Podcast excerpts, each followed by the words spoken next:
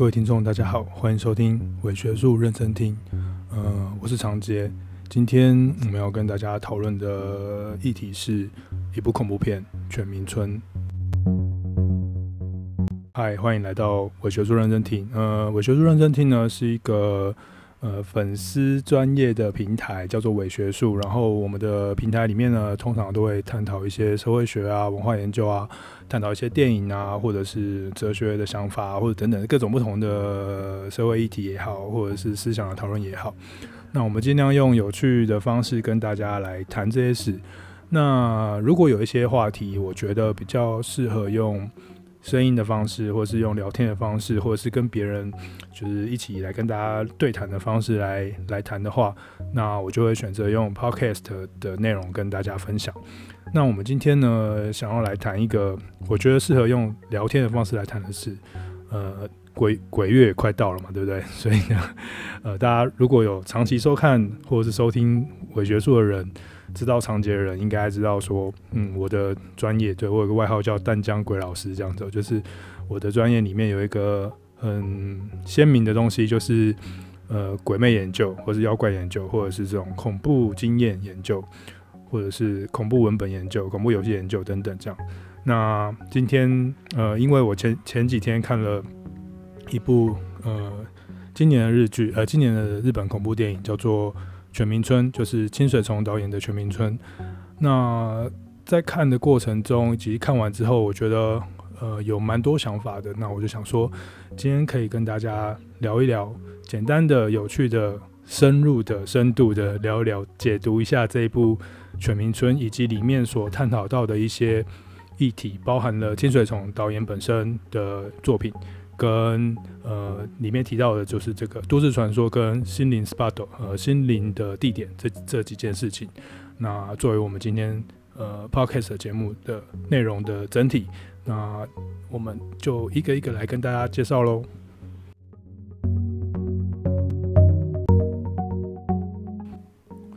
那首先，其实呃我近年来啊，我觉得。我最推的电影，如果有上过我的课的同学们，或者是知道我的朋友们，我今年非常推的一部电影叫做《残会》。《残会》这部片呢，大致上是在呃二零一六年的时候的一部作品，这样子哦。那这个作品其实呃，它的电影拍摄其实在台湾可能没有很有名，但是我在课堂上总是会跟同学们分享这样。那为什么要跟大家分享呢？是因为我觉得它的呃整个节奏，电影节奏的。步调非常的日式传统经典 J h o r o 的那种日式恐怖片，然后并且它的剧情其实转折很丰富，然后透过不同角色之间对于幽灵跟闹鬼地点的诠释与观察，然后让整个作品中带出原来日本的某一块土地上。有各种不同的历史存在，而这些历史所表征出来的就是死亡跟幽灵，对，哪个地方没过没死过人，所以我非常非常推崇那部嗯《残绘》这部片。那呃也是因为它非常的所谓的日式电影的的这个的形象啊。那我我觉得那个《残绘》这部片大概之后后来除了中岛哲也的来了之外哦，就是应该。没有什么好看的日本片。如果大家平常有在留意恐怖片的话，可能会发现这几年的恐怖片可能没有那么多，尤其是日本的恐怖片可能没有那么的嗯优质，或者是拍摄那么的好。呃，有蛮多电视剧还不错啦，像那些呃撞鬼经验等等这些电视剧里面的一些创意的表现，我觉得还蛮好的。但主要这种大作或者是呃以 J horror 为号号召的这种恐怖片。大致上就没有这么的鲜明。那在这个之后，其实我觉得最近就是二零二零年，二零二零年这个清水崇导演所拍摄的这个《犬鸣村》，应该算是近期了，就是今年，就是这几年比较符合日式恐怖电影的这个文类的的这种这个类型。那谈到日式恐怖，所谓的日式恐怖电影，就是 J horror，它曾经红极一时。如果呃大家有常之前有听过我们的节目的话，我跟黄彩英老师啊，或者我自己谈的时候，就有谈过这个概念。所谓的 J horror，就是它是一种幽灵式的悠悠的恐怖片。然后这种恐怖片呢，充满着东亚的佛教或者是东亚的生死观以及幽灵观。然后呢，还有呃符合整个日本发展社会发展趋趋势的这个状态，怪谈呃怪谈传统跟日本现代社会发展趋势的这个社会环境的反应的结合，这样，然后他就拍出了一个一种类型叫做 J Horror。那嗯，比较风尚的，就是大家比较能熟知的。如果你是一个七年级生或八年级，也有可能会听过。呃，六年六年级生一定听过这样子，就是像是《七夜怪谈》，像是呃《鬼水怪谈》，像是清水清水虫本身的咒怨，或者是轮回，或者是呃漩涡等等这些嗯两千年前后的作品。那这些作品呢，其实就可以说它是一种 J Horror，就是日式恐怖电影。那这些作品呢，其实比较呃擅长用缓慢的步骤去经营一种气氛上的诡异或压抑，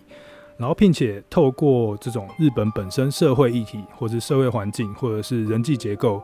的模样，然后来去展现出他们的恐惧感，比如说。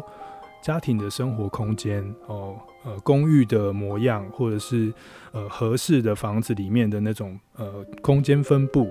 或者是那种阴翳的美学，就是某些地方很幽暗，然后那个幽暗中有一个看不出来、看不太清楚的东西，模模糊糊的很暧昧的事物在那边隐现，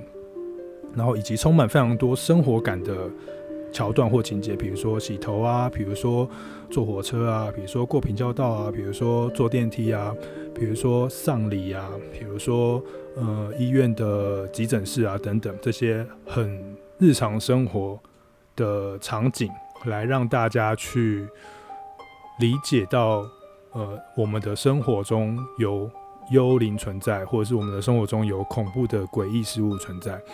那这样子的东西呢，我们叫它 J Horror。它的前身可能有包含了日本怪谈，或者是从江户时期开始，一直到近近年的呃江户时期开始的这种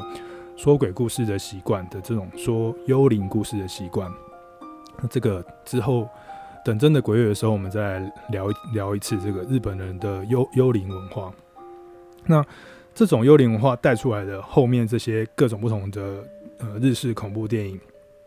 是非常非常独特的，它跟其他国家的的恐怖片是呃不太一样的。那整个社会呃整个剧情的脉络、叙事的手法跟社会社会的这个环境背景的就不同嘛，所以它必定展现出不一样的恐怖感，或者是甚至它是一种美学的经验，这样独特的世界观。所以呢，呃，我还蛮着迷于这种。呃，日式恐怖的，所以有很多后来拍的恐怖片，我可能觉得啊，好像没有那么恐怖，我就觉得、没有那么的日本，或者是没有那么的日式，画面太清晰，或者是失去了那一种怀旧感，我就会觉得、啊、好像没有很恐怖，没有很日式这样子。呃，不过这一次的这个全民村呢，呃，我从看他的预告片到他哦、呃，看他的这个预报预告片到。呃，清水崇他呃在公开的发表说他想要怎么拍，然后以及一些释出的一些一些一些呃资讯，以及他想要谈这个心灵 spot，就是呃心灵地点，就是灵异地点的这个呃还有都市传说的这个这个这个这个主题，就让我觉得非常非常想看哦，然后也很很很很着迷于很很怎么讲，就很期待就是。呃，清水崇可以带给观众怎么样子的，又有旧的 J Horror 的样子，然后有新的特色或创意在其中，其中这样子。所以，我们今天就会针对这些东西来做一个讨论。那呃，先从清水崇导演本身的作品开始聊聊好了。清水崇大概是我在就是这全部的恐怖日本恐怖导演里面最喜欢的一位。嗯，电影导演，那他的恐怖片也很多，然后他被誉为是日本的恐怖大师。他最最知名、最知名的一部电影是《咒怨》，大家知道吗？就是有正雄啊，有加野子那个妈妈，然后就是有黑眼圈，然后带着奇怪的身躯的这个走走走路的步伐，然后带还有那个小可可怕的小朋友，想穿一个内裤的小朋友。他大致上就是这个故事，然后不断的在那个房子里面报复、报复又报仇，然后把所有的人都杀死的的这个恐怖故事、鬼屋故事。那这个故事呢，成为一个超大超大的 IP，有一个很大很大的经典跟文本的创意这样子，所以它伸延展出了呃非常非常多的作品。那跟这个咒怨相关的作品作品大概就已经有就已经有八部吧，对，就是包含了咒怨二啊，包含了呃咒怨。呃的外国片啊，包含了不死咒怨啊，包含了一些呃，这个叫什么？就是像番外篇，番外篇就不是他自己拍的啦，就是别人帮他别人帮他拍，他剪纸的，就是像是什么白黑色的少女哦，白色的婆婆什么之类的，这样就是一些短片，但是没有很恐怖，但是蛮特别的，就是也是在讲那个房子的故事这样，所以然后还有到最近近期的。外国人、美国人翻拍好莱坞翻拍《咒怨》本身的这个怨咒，然后以及一个呃，上次有跟大家分享过，就是 Netflix 上面的那一部《咒怨之死》，是由那个导演山仔唱所拍的这部这部嗯电视剧的咒电视电视剧版的咒怨。那呃，因为清水从他在咒怨本身的这个原点上面我，做了一个非常好的展示哦，他透过。多线的叙事交错，然后设计出了一个很恐怖的闹鬼场景，然后并且呃在很多不同的谜一般的支线中，然后逐渐展开那个加野子到底他为什么会成为鬼，然后为什么他会把大家杀死的这一个呃恐怖故事，这个家庭的残暴、家庭的暴力跟这种恐怖的现象究竟是如何发生的，就透过咒怨的这个鬼故事而被。讲述出来这样子，所以呃，咒怨它因为它说故事方法特别，因为它营造空间的独特，因为它把呃这些鬼跟人之间的关系，呃，用很暧昧的方法去处理哦，让人穿梭在这种各种不同的时空当中。如果你有看过的话，它的故事是很碎裂的。那在这个碎裂的故事当中，他很丰富的把所有的线索都塞进去，所以他可以创造出一个巨大的 IP，所以就每一个导演或者他自己都可以在里面找出一些有趣的东西，然后继续拍各种不同的呃贞子大战加野子啊等等这些片这样子。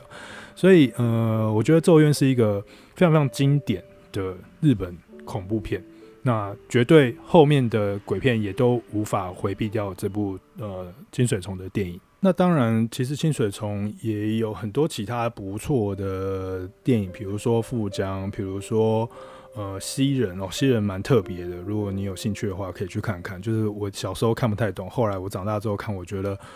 呃还蛮特殊的，就是那那个剧情跟他处理的方法很诡异，这样。还有轮回或者是鬼迷场，还有一个是我之前有聊过，就是《战栗迷》嗯，《战栗迷宫三 D》。呃，其实我觉得每一部片子，其实呃，清水崇都用一种既很传统的鬼怪谈方式去谈，它有一个古典的感觉在里面，但是他在那个古典中，他用了很多的创新的手法以及暧昧的叙事去表达这些呃幽灵的日本式的幽灵的观点。那这些日本式的幽灵观点又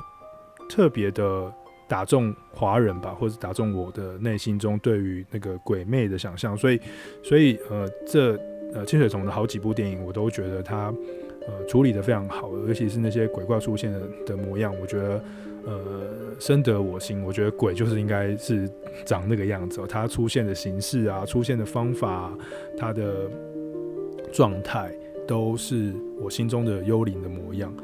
那或许是。那个清水崇自己看加野子也看腻了，这样，所以所以所以他就想要展开了一个新的计划，这样，所以在二零一八年、二零一九年的时候，他就已经释出说他想要以这个都市传说跟心灵地点作为一个呃新故事的开展哦，所以目前呢这个系列就是实录恐怖村庄系列已经呃预定会展开两两两个作品的的的拍摄，第一个是已经发发布的这个全民村了。第二个呢，就是树树海村。那这个全民村呢，其实就是在谈，呃，日本一个非常非常知名的，呃，都市传说，也是一个很知名的灵异地点，叫做旧犬民隧道。最凶隧道这样子，就是这这个这个隧道的故事，等一下再来谈说那个故事是讲什么。那这个树海村呢，则是也是一个很有名的灵异地点，就是呃富士山下的这个自杀森林，就是传说大家都会去那边自杀这样，然后所以你到你到那边之后，你也忍不住想要自杀。所以呢，基本上它的这一个新的系列，就是以我猜啦，可能后面会有其他的出现这样。那它就是以这个都市传说或心灵地点作为。呃，故事的基础，然后与架构，然后去产生后面的呃作呃电影作品本身。那这样子的做法其实还蛮有趣的。就是一般来说，我们去拍拍鬼片的时候，可能我们会会架空出一个虚构的鬼片形象，这样。可是透呃清水虫的这个系列，它其实透过这种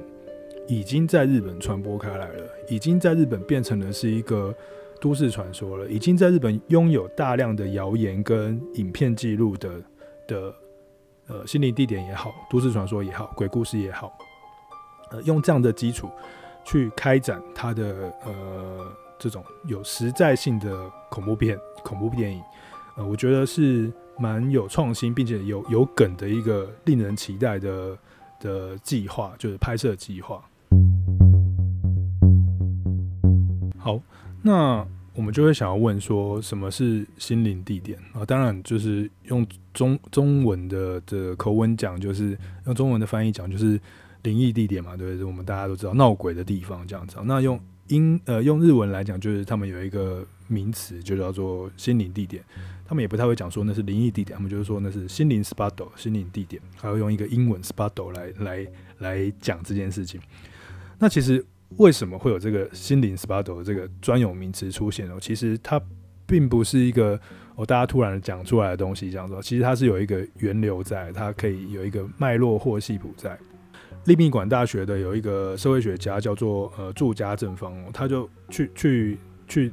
呃研究了一下这个呃日本近代的宗教或信仰概念。一些新兴的宗教想象这样子，他就发现，在七零年代的时候，是日本呃心灵主义，就是这种心灵大量的心灵言论出现的这个缘起哦，在呃传播媒体上啊，在大众媒体里面啊，其实弥漫着各种不同的跟超自然有关的事物，比如说预言、末日预言啊，比如说幽浮啊，比如说超自然现象啊，比如说幽灵出没啊，比如说妖怪啊什么等等，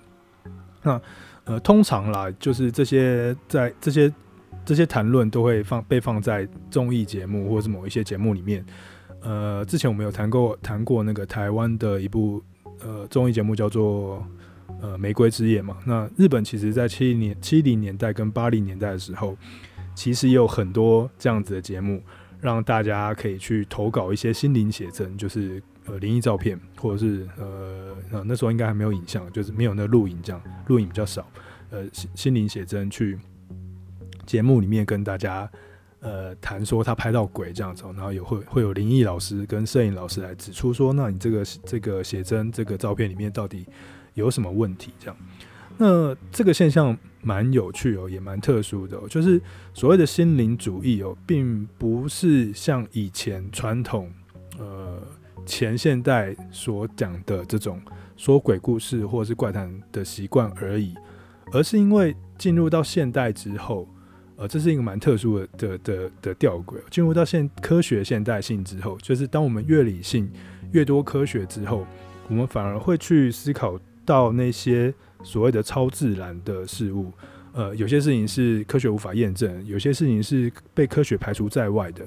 那自然就有一群人，他们就很着迷这些事情，这些事情就叫做心灵经验，就是它是科呃跟理性的科学经验截然相反的不同事实这样子哦。所以呃有大量的心灵经验，大量的心灵写真，大量的心灵相关的事件出现，被拿来谈传送跟呃做整理，所以开始出现的像是什么妖怪学啊，开始出现的像是呃这种。呃，专门在研究超自然的地方啊，或者是专门研究什么地方会有闹鬼啊，这种心灵 spot 的这种兴趣或习惯。那某个程度上，这个其实也蛮符合那个我们每这个节目一直常常会讲到一个一个社会学家叫做 Giddens。g i d e n s 他在谈这个后传统社会的时候，他就提到这种特征。这个特征就是，当我们从呃，我们一方面从传统的这种宗教信仰，佛教、道教、神道教，呃，这种这这种习惯中解离呃脱离之后，还有那个家族的这种呃束缚脱离之后，认同脱离之后，因为科学的关系，我们觉得我们好像要更理性的去看待个体，我们要更理性的作为一个自由的人，但是相反的，我们又很很没有安全感。我们在这样子后传统，就是失去传统联系的这个社会中，我们又很期待去找到一些新的东西来做依赖或依附。所以呢，呃，有很多新兴宗教因此而产生嘛，就是比如说像呃沙林毒气世界的那个奥姆真理教，或者是像是我们今天要提到的这种探索心灵的，或者是对。呃，各个不同地域的这种传统认同，又期待再度回到那个地方去好好看到底发生什么事的这种的渴望，这样说。所以，嗯，心灵 SPA 的出现，它是一种现代性后的结果，就是我们一方面理性的进入到现代社会，但是我们另外一方面又很期待从超自然或者从非理性的方式。去看到那个现代性、现代无法去掌握的那些部分，所以心灵空间呢，心灵地点呢，就变成了是一个日本人在七零年代之后非常非常丰盛、然后风行又觉得很有趣的东西。台湾其实在八零九九零年代的时候，其实也经历了这一个过程，这样子。那根据日本的有一个专门在研究心灵地地点的这个网站哦，全日本心灵地图网站。呃，我会附链接在下面，大家可以去看。截至二零一九年为止哦，那全日本总共有一千六百九十个地点，心灵地点哦。那这些心灵地点呢，嗯，它有各种不同的分类方式啊。如果大家有进到那个网站去看的话，还蛮有趣的。那网站可以，你可以好好的探索，它可以变成你的观光指南这样。呃，我刚刚在玩的时候，其实我就忍不住了看了一下自己去过哪些地方哦，还蛮多，有去了三十几个地方这样。所以就是你可以去看看这一千六百个心灵地点到底在什么地方。那依照这个网站的分类哦，这个网站它把心灵地点哦分成了隧道、废墟、山上跟树林，然后墓园，然后病院就是医院，然后海川就海跟水河，然后桥、医院跟呃神社、寺院、公园，还有其他等十二种，总共有十二种不同的所谓的心理地点类型哦。呃，这大概我们可以想象，就是我们从小到大听到的鬼故事所会发生的不同的地方。那你主要可以看到，它可以被分成，就是呃自然区跟非自然区。自然区的话，就像是山海树林。那通常这些山海树林的故事就是自杀，就是因为有大型灾难，或者主主要是自杀。所以，嗯，什么地方树林很多自杀，什么地方很多跳海，那个地方就会变成是呃所谓的心灵地点。那另外一种呢，就是所谓的公共设施，就是有人人为的设施，比如说隧道啊、废墟啊、呃医院啊、学校啊等等。那比较有趣的是，这些公共设施其实大部分都是呃，通常都是被废弃之后，可以你可以全部都归纳到废墟里面去这样子。所以就是代表的是代表的是这些公共设施呢是被新建之后，然后被扬弃的地方这样。然后这个地方呢，跟它渐渐的就产生了一些故事。那好玩的是呢，就是这些地点呢，它嗯，通常都是因为有某一些事件或是某一些故事被传染传开之后，它才变成心灵地点。它必须这个这些地点并呃本身有没有鬼，我们不知道嘛。那它的鬼或是它的所谓的心灵主义的特质，是来自于呃鬼故事的叙事这样子，就是我们去谈论这个都市传说的这个这个语言的力量，它才会变成一个所谓的心灵地点。那另外有一个呃，哎，忘记什么学校，有一个有一个教授，他呃就用数据的方法研究了这件事哦。这个研究是两千呃，就是现在二零二零年的，呃，铃木晃铃木晃治郎，呃，他他除了研究心灵地点之外，他还研究那种鬼呃文本中的鬼怪出现的呃频率啊，然后分地理分布啊等等。那他这一篇研究，他是他研究的是这些心灵地点的地理分布。那他就透过刚刚的那个网站里面的一千六百九十个心灵地点去做呃 GIS 的地理资讯的这个呃呈现。他就发现说，哦，原来每个心灵地点它的这个分布密度啊，分布为平均的的的这个临近度啊，就是有所不同这样啊。不过就是主要的结果其实看不太出来，因为他那个研究里面有点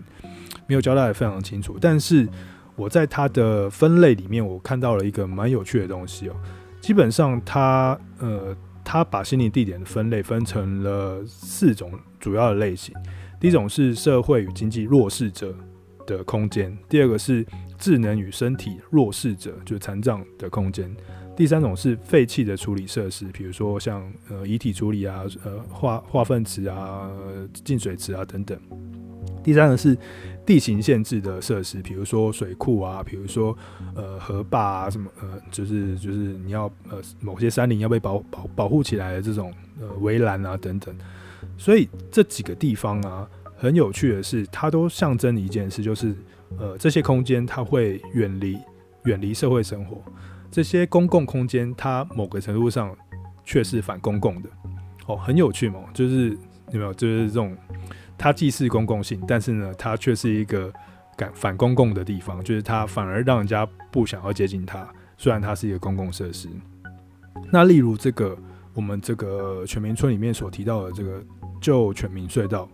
呃，它就反映出就是这个呃，旧全旧全民隧道，等下会讲，旧全民旧全民隧道其实是因为要盖一个水坝，所以它那个地方它就被封起来了，因为后面的村落已经不见了嘛，那个山谷已经消失了，所以它就就变成是一个不需要不需要的的隧道，所以它就被封起来。那后面的全民村区，就它就变成一个沉沉在水里面的一个一个区域，它就变成一个水库，所以。这个旧全民隧道其实就反映出了水坝设施在这种公共计划、公共性的规划下、公共性的计划下所牺牲的土地也好，所牺牲的社会弱势者的被压迫也好，还有那些被那些反抗的声音的消弭，这样。所以其实从心灵地点来看，呃，我们的社会环境，或看我们的地呃呃地理地理政治。地震，对，地理政治、地理政策，其实可以看到，就是它同时标志着，就是成立一个公共空间，跟这个公共公这个公共空间被远离，或者是某一些公共空间呃被压抑或掩埋。嗯，就是因从这样子的一个核心的概念中，呃，展开呃原本的都市传说也好，或者是心灵空间的心灵空心灵地点的想象也好，那一直到。现在清水崇的这部电影，它所展示出来的事情，呃，我觉得，呃，从这样子的角度去看，我你可以看到，嗯，这部电影里面更丰富的事物。那接下来就来跟大家介绍一下旧全民村，呃，旧全民隧道本身的这一个都市传说跟心灵地点。呃，我曾经还蛮想去这个地方，但是后来就觉得好像不是有那么有机会哦，那。因为后来都是跑去本州啦，没有没有到九州去这样。那以前一开始的时候去了九州，呃，去了福冈三次，所以就很很有兴趣想要去探索这些灵异地点哦。但是我的朋友们就是不愿意去，他们觉得我已经太衰了，不应该再去这些恐怖的地方。那不过这个犬民村呢，其实就位在今天的福冈县的呃宫若市。那目前在地图上其实呃。找不到这个地方，然后应该是说这个地方，它目前它真的就是变成新建水坝后被淹没在水里面的区域这样子。但是呢，这个犬民村本身呢，其实它是呃其来有自的，它从江户时期开始就是一个呃制铁啊或者是制炭啊的一个小村落。那这个村落其实也没有什么特别，它也没有。也也没有被特别拿来当做是一个恐怖的地方，或是它也没有传说中的那些奇怪人住在那边，它就是一个正常、正正常常的一个一个一个农村，或者一个一个产产铁、产煤的呃小山里的小地方这样子，甚至还有一点桃花源意味，因为它就是呃很淳朴的存在在那个山间。后来呢，是因为呃在一九四九年的时候吧，就四零年代的时候。呃，日本开始积极的开发国土。那开发国土的这个过程中，就是日本进入真正的现代性这样子，他们开始有这种国家单一国家民族民单一民族国家的这种这种这种妄想这样子，他们想要把自己的国家弄很强这样，所以呢，在战后他们就很努力的想要呃振兴，然后所以做了非常多的国土开发这样，那所以呃盖水库、盖水坝、发展电力，然后呃移移动人口、村庄，这这对在那个时候其实是还蛮多这样子的规划跟计划，所以在一九四零年代的时候。其实就开始就是计划在这个全民村的福冈的这个地方，呃，设置设置水库。那不过就是因为嗯历史很久嘛，就是因为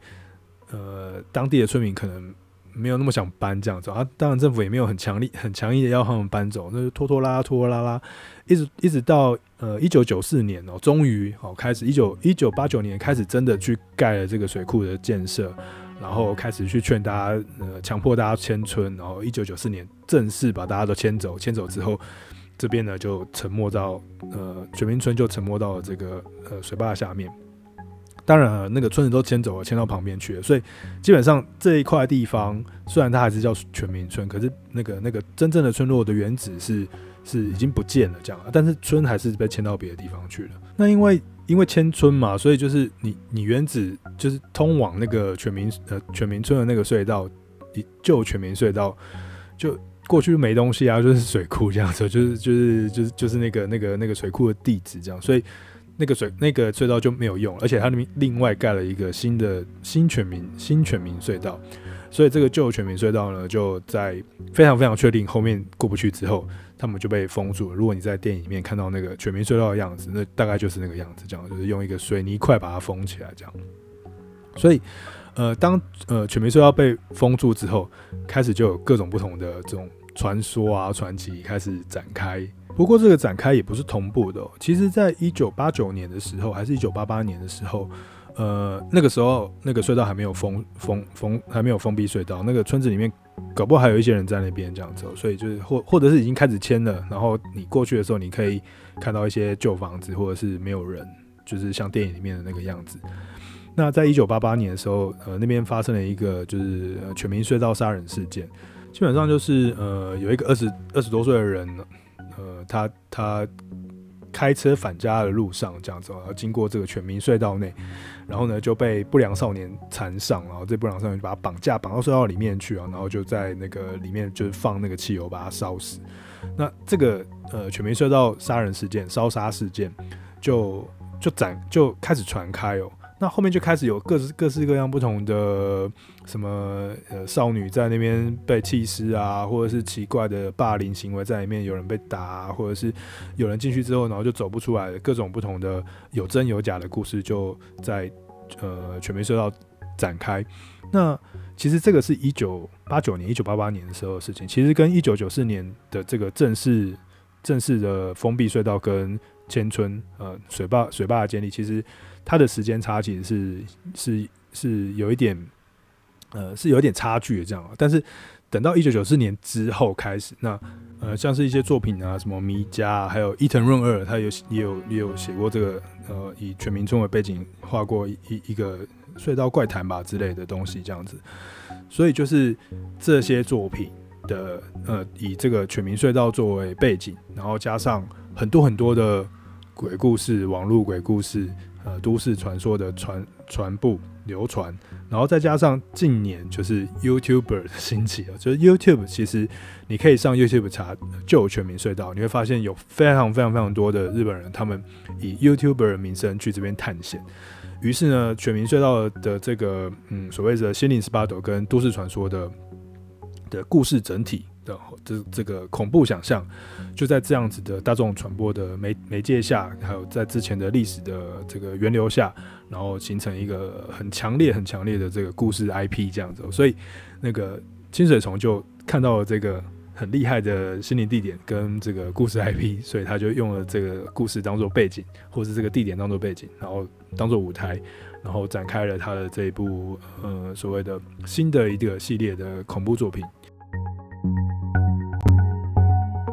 那清水虫在全民村，呃，基本上他用的是就是这个都市传说的原型跟谣言啊。这个都市传说原型跟谣言，其实呃，基本上就是有有有几个特征哦。第一个就是呃，这个村子其实还存在哦，但是不在地图上。然后第二个是这个村子呢，不受日本宪法所规规呃所限所规范，所以它是一个无法可管的神秘区域。第三个呢，这里面住着很多嗯奇怪的人，不正常的人。呃，左翼分子和反动分子，或者是麻风病人，或者是畸形人，或者是在那个清水崇导演里面，他是说这里面做的是杀犬之人，或者是犬人，跟犬有血缘关系的，跟狗有血缘关系的人。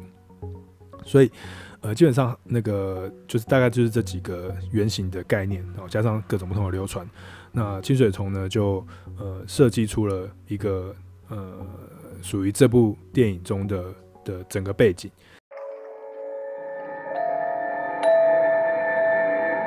呃，基本上他就是讲说，有一家人，好，就是一一对男女朋友，然后他们去犬鸣村探险之后呢，回来之后就被这个村民的鬼魂所缠上，对，缠上之后呢，呃，当然就是该死的就死一死嘛，然后展开一系列的恐怖故事这样子。那这些恐怖故事就是等于是犬鸣村里面的村民的鬼魂回回到人间，呃，到了这个人间之后去缠绕，或者有点像伽椰子那样，就是去打扰、缠绕这些其他的。跟全民村呃有去过探险的人相关的这些人哦的的这个生活中，然后把大家一一杀死这样子，呃各种不同的死法，从电塔上掉下来，在那个家里面被淹死，或者是在那个呃电话亭里面被淹死，这样呃很多不同的淹死的桥段哦，因为他假设的，因为清水崇假设的是这个地方他要新建水库嘛，所以水库里面的这些居民他。因为来不及逃走，所以呢，他们都是被淹死的。那所以呢，这些去侵扰呃犬鸣村的人，自然而然他们的死法就是被淹死。这是一个很重要的犬鸣村的这个诞这个都市传说诞生的因果关系的解释哦，就是被淹死这件事情。那当然也是跟那个水坝兴建有关。那呃，故事里面的女主角叫做森田凑，她是由三吉彩花呃三吉彩花所饰演。我觉得她演得非常好，这里面所所有里面的人，我觉得演得最好的就是她吧。这样，我觉得她很像陈海离子，很漂亮，又蛮可爱的。这样，那她演戏的感觉也很好。这样，可能之后嗯会红吧。这样会会越来越红。她就为了拯救自己的家人，然后就就聊了 k 然后就去就去就去那个全民村，想要把大家救出来。这样，后来才发现啊，原来他自己呃跟全民村有点关联性，就是一个血脉相传的故事。这样。那也是因为他进入到这个这个全民村之后，才揭露了这个全民村惨死的惨死于呃公共计划、公共开发的这种这一段黑暗的历史。呃，所以基本上我觉得清水虫是有意识的去探讨这件事情啊，就是这个心灵地点都市传说它被诞生的背后的理由，并且把这样子的故事呃塞到这个理由当中。好。那讨论了讨论完了我们的这个哦，本片这个本集呃电影评论的操作型定义，就清水崇本身作品跟他及其这个人，然后加上呃所谓的心灵地点跟都市传说是什么这两件事情，了了解之后，我们就可以开始进入到就是全民村本身这样子。呃，基本上我觉得呃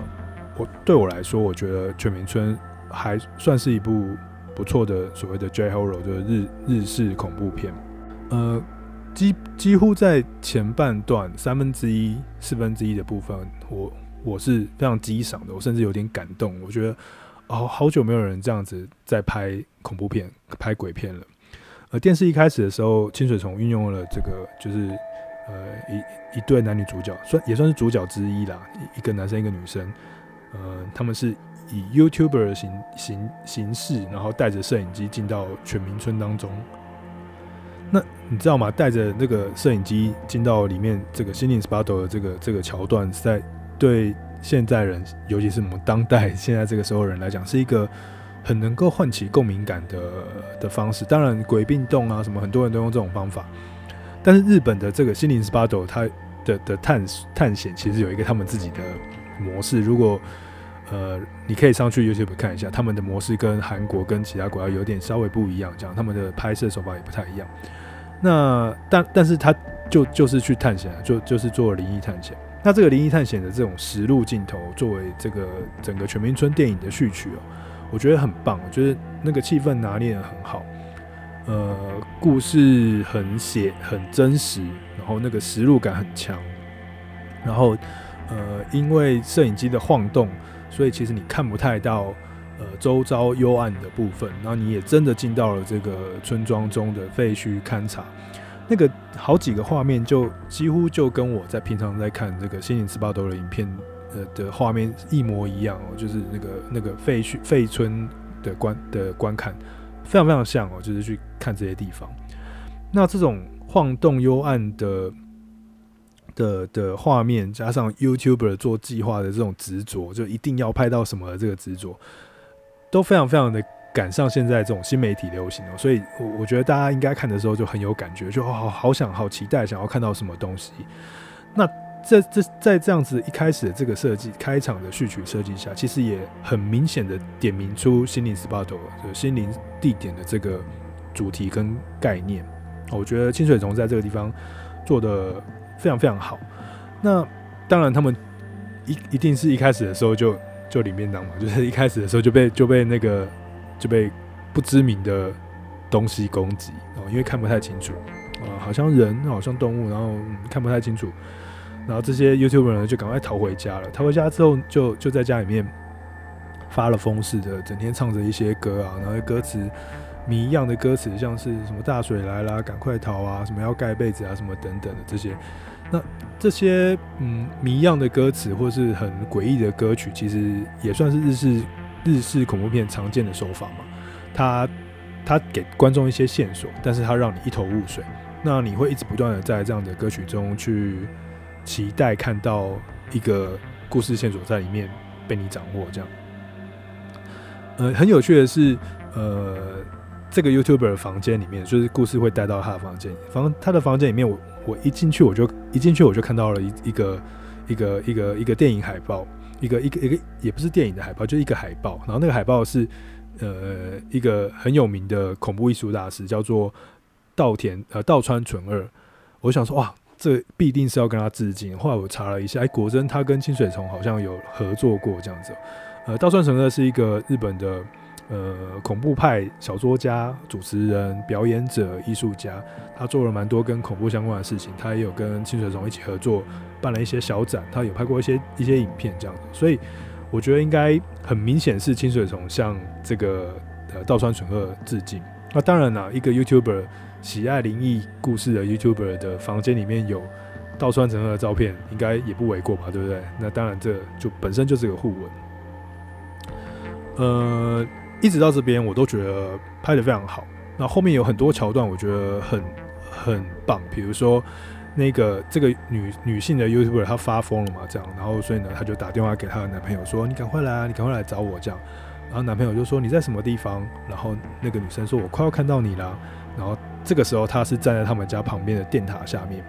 然后那男生呢就一头雾水说：“嗯，什么？你你在哪里啊？”男主角，然后呢他就一转身过来呢，那个女生就说：“我来喽。”然后就用超慢速镜头去看到那个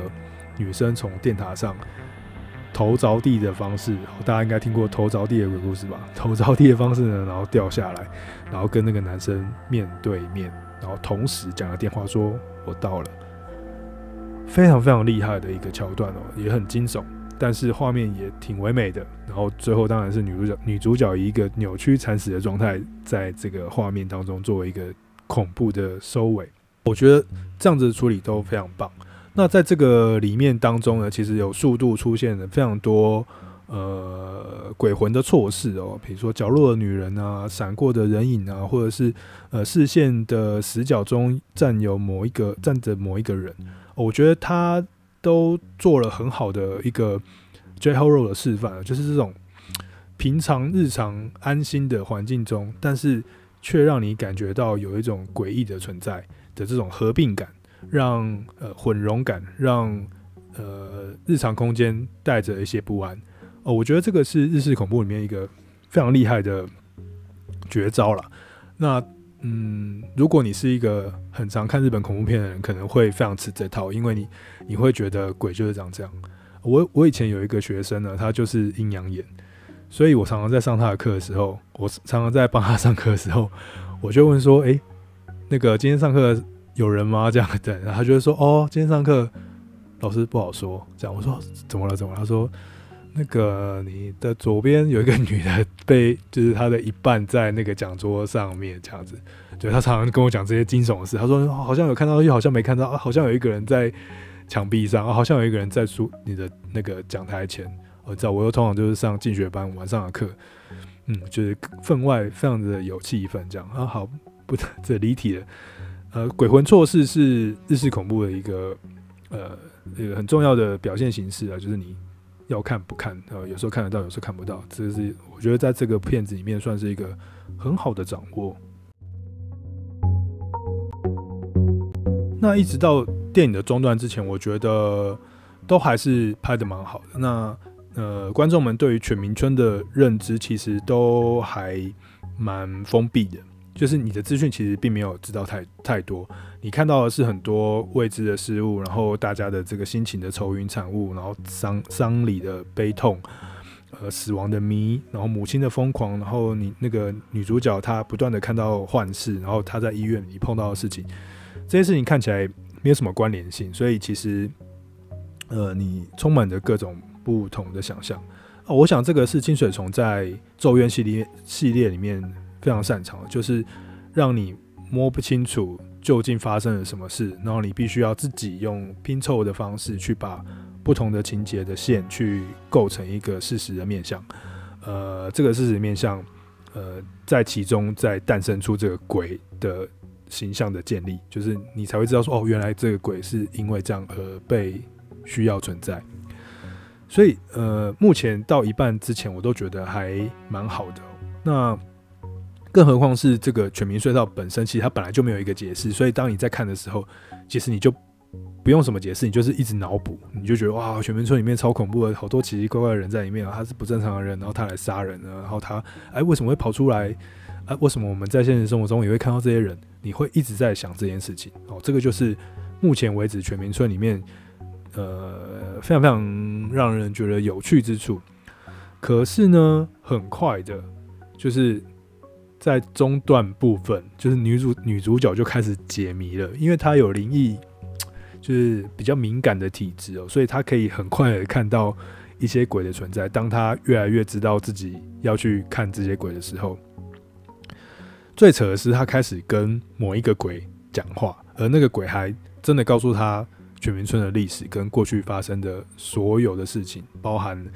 这个呃建设水库的时候，这个村庄被迫淹淹淹没在地底下，然后呢，这个因为因为被迫淹没，所以呢，所有的村村民就是很低贱的的村民，被歧视的村民，他们就就是只好就被就被杀死淹死在这个。这个呃村庄当中，呃死得很残忍，这样啊，有之前还被囚禁，然后还被虐待，然后里面还被传说什么那个女子呢，就是里面的村庄中的女人要被被迫跟狗交配，然后生出小孩，诞生出这种犬的人犬人这个这个这个血统的人种这样，所以基本上呃清水虫就在这一大段当中用了很多的方式。去很清楚的交代出犬民村为什么是犬民村，然后你就会突然觉得这故事那还需要讲吗？你不是把 故事都讲完了，后面的鬼出来你都觉得没感觉了，因为你就知道说哦，他们就村民嘛，啊，他们就被淹死，所以他们很惨啊，所以他来杀这些人就很正常，OK 这样子。所以呃，我觉得这部片如果要说为人诟病之处，就是他太早解谜了，他太早把谜底展开，所以这种。鬼魂的可怜的身世的过度揭露，让你觉得这些鬼很可怜，然后他们因为逼不得已，所以来缠住你，你就削弱了那种对于村民或是对于那个犬的的这种不明白、暧昧性、未知的那种恐惧感，因为你太太懂了嘛，因为你太懂，所以你就就不害怕了这样子。所以呢，这部片的最后面就是女主角就是终于进到了全民村中这样子，然后还被那个男的鬼带进去，啊，男的鬼就跟一个人一样，就是他也不是一个鬼的形象，也不是透明的，他也不会，他也可以拿东西，他也可以放，还可以做很多事情。然后进到犬民村，犬民村之后，你就看到他们就的确进到一个村庄中，那那个村庄里面的人虽然是死掉的啦，但他就是一个，他应该是二三十年前、四十年前的死亡的人嘛，对不对？啊，不过他就是像是刚死一样，就是刚刚被杀死，然后要被妖夜淹没那个那个情境。然后进到里面之后，就发现哦，有人被囚禁，然后那个囚禁人就是那个犬女，然后那犬女就是被迫跟狗生下来的那个女生。然后犬女呢，就因为很生气这样子，所以她就变成了一个奇怪的状态，要来追杀女主角。这一切呢，原本是要是一个很关键、很关键的恐怖场景，她应该要被压到最后才被展示出来。但因为前面的资讯揭露太多了，所以让大家在这一段里面丝毫感受不到紧张跟压迫感。哦，这是非常可惜的部分。就连那个犬女，就是雪茄野子在那边就扭曲身体的时候，我都觉得有点可怜，就有点好笑的感觉。就啊，好可惜哦。就是如果他，如果我不知道他是为什么会这样的话，我可能还更有兴趣知道。哦，原来他是跟狗发生了什么事情。哦，这好残忍，或者是这好不合理，或者好不人道。对，那可惜他前面已经讲了，所以你。一点都没有悬念的去观看这一段，好吧？那其实可以看得出来了，薪水虫想要在这一个系列中，这种实录恐怖村庄的这种嗯心灵地点的呃都市传说系列上，呃，在在在这个系列上面架构出一个有丰富的世界观啊、人际关系的一个叙事的的架构或整体这样子，那。基本上，他为什么想要做这件事情呢？我觉得，嗯，他可能想要讨论的是日本国土上面所发生的这些事件跟历史的过程，这样子，就如同这部片一样，呃，它带有一点点社会主义的价值。我觉得这种，嗯，社会关怀的讨论，它控诉就是现在的这个现代社会在历史的发展中，其实我们淹没了、掩饰了或淹没了很多人跟地方以前的过往或。所发生的事情，比如说像是福岛核灾，啊，福岛核灾本身就很适合拍恐怖片，可是当然大家现在应该目前应该不敢接触这个议题了，可能过二十年之后就会有人拍福岛核灾的恐怖电影吧。那呃，除了这这个比较社会关怀的这种历史掩埋的的面向上，呃，另外一个面向就是家庭电影的这部片，其实主要就是在讲一个家族的故事嘛。那这个家族。呃，有爸爸妈妈，有有弟弟妹妹，然后他们去探险，然后有人死了，这样，然后最终最终发现哦，原来这个女主角或者是这个家人，他们带有全民村的这个血缘，所以他某个程度上，它是一个家庭电影的手段。那透过这种隐喻的方式，他要谈的是说，呃，其实这个血缘它依然被留下来了，尽管时间在流动，尽管现代性的社会不断在转动，可是有一些。被遗弃或遗忘的人，他其实永远不会消失，他一直在我们的生命或灵魂或血液当中。所以，其实我觉得，呃呃，清水虫，或者这，或者是这些都市传说或心灵地点啦，它透过某一种恐怖的方式，让大众觉得娱乐或有趣，或愿意去谈论，或愿意去倾听害怕恐怖故事的方式。持续的让这种现代性过程、社会现代性过程下的这种失落、和隐瞒、掩掩掩藏的这些黑暗部分，可以持续的被流传或谈论下去。某个程度上，为什么我那么喜欢鬼故事？我也是因为这个原因，因为我觉得好像有什么东西是因为呃恐怖电影是因为鬼故事而被拿出来讲，而被流传，而被附送。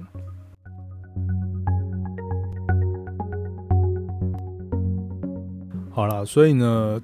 综合前述对于心灵地点的探讨，然后加上全全民村这个清水虫导演的